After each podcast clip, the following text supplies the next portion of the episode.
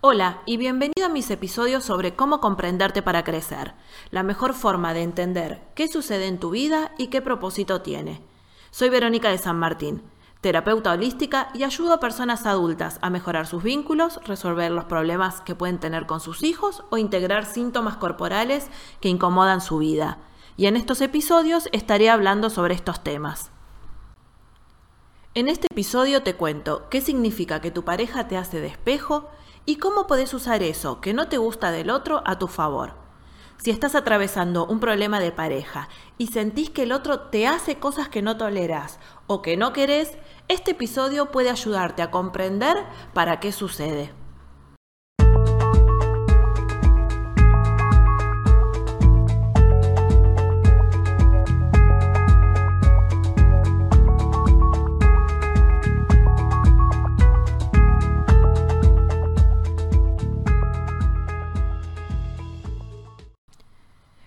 Referimos a la pareja como espejo podemos mirarlo de distintas maneras, pero lo que tenemos que tener en cuenta es que el otro viene a reflejar algo que es mío. Lo primero es saber que si miro al espejo y veo algo que no me gusta, por ejemplo, en mi cara, no puedo limpiar el espejo, porque no va a haber ningún tipo de cambio, ningún tipo de resultado.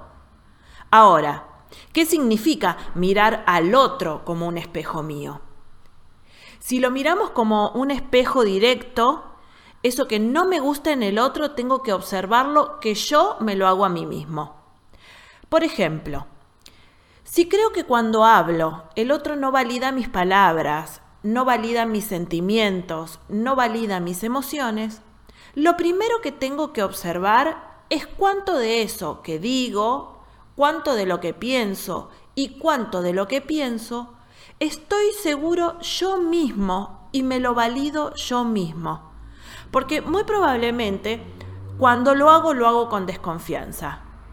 ¿O será que el otro viene a invalidarme para que yo haga un camino de crecimiento y me sumerja en la firmeza, en la confianza en mí mismo y que me exprese a pesar del otro? Si ante la menor crítica del otro cambio de idea o cambio el curso de mi decisión, quiere decir que no estoy firme en lo que decido.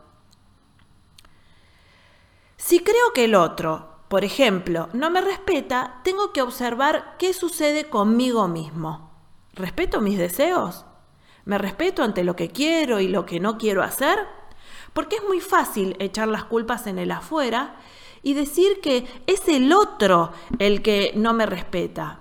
Pero en verdad soy yo mismo el que no puedo hacerlo. Un paso muy importante es cuando yo puedo tomar mis propias decisiones y sostenerlas, animarme a decir que no cuando es no.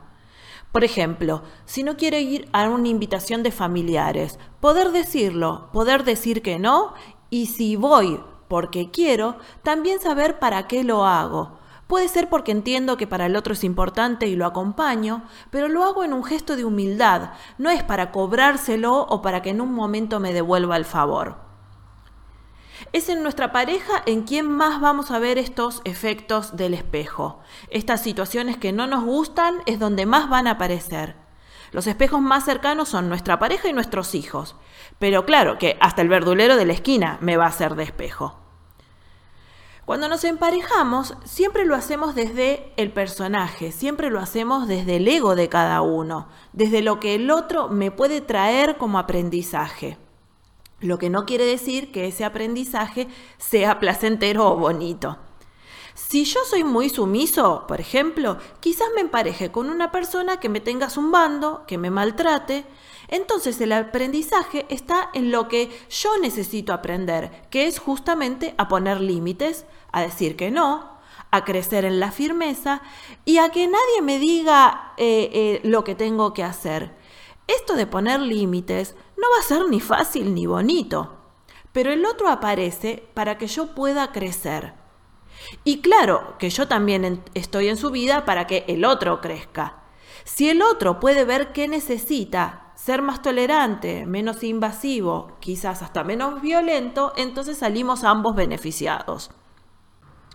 Otro ejemplo puede ser que si yo soy súper volado, si me cuesta enraizar y concretar, Puedo agenciarme una pareja que sea tan volado como yo o puedo agenciarme a alguien que sea extremadamente rígido, porque me voy a mover en polaridades.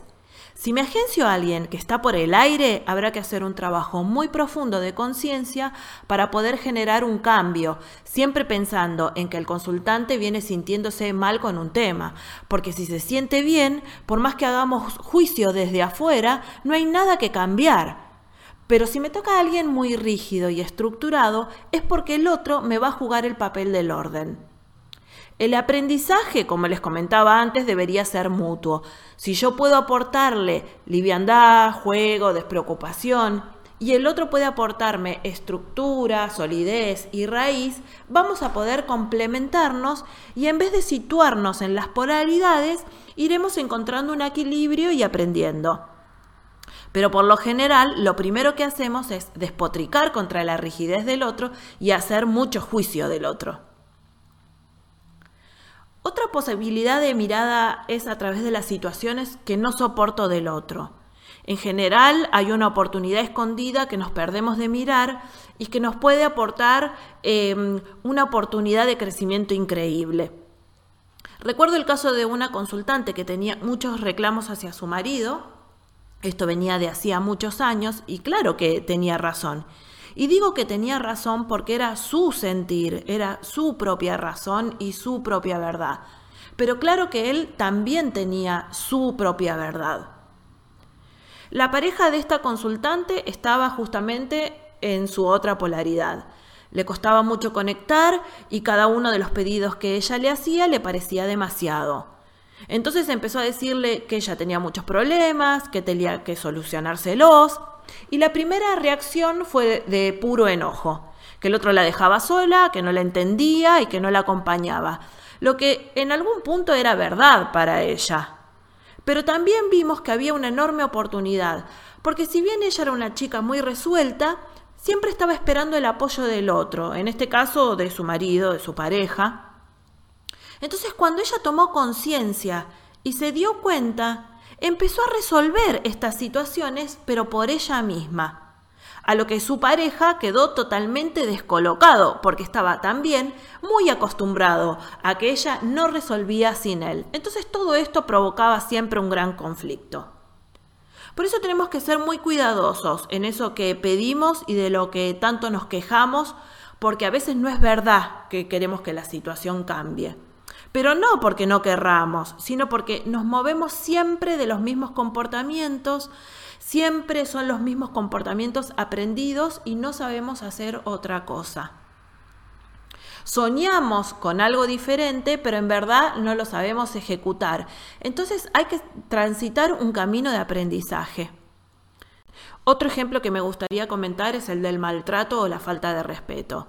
Lo primero que tengo que preguntarme cuando el otro me maltrata es cuánto me maltrato a mí mismo, cuánto me valoro para que el otro tenga que maltratarme, cuántas situaciones permití en mi vida y permito en el presente de maltrato. Cuando hablamos de violencia, no es que esté justificado, pero tenemos que observar que los patrones violentos que se vienen generando en nuestra vida es desde que somos muy pequeños. Y como adultos, observar cuánto nos maltrataron, que hoy nos dejamos maltratar. Y será necesario trabajar el límite, el borde, que nosotros vamos a encargarnos de poner y no esperar a que el otro considere que no tiene que maltratarme. Siempre en las escenas, en las situaciones, hay oportunidades para que yo mismo me vea y crezca. Si querés tener acceso a mi material, podés visitar mi página web, veronicadesanmartin.com.ar, o si tenés alguna consulta que quieras que desarrollemos en los contenidos, podés escribirme a contacto arroba veronicadesanmartin.com.ar. Chao, hasta la próxima.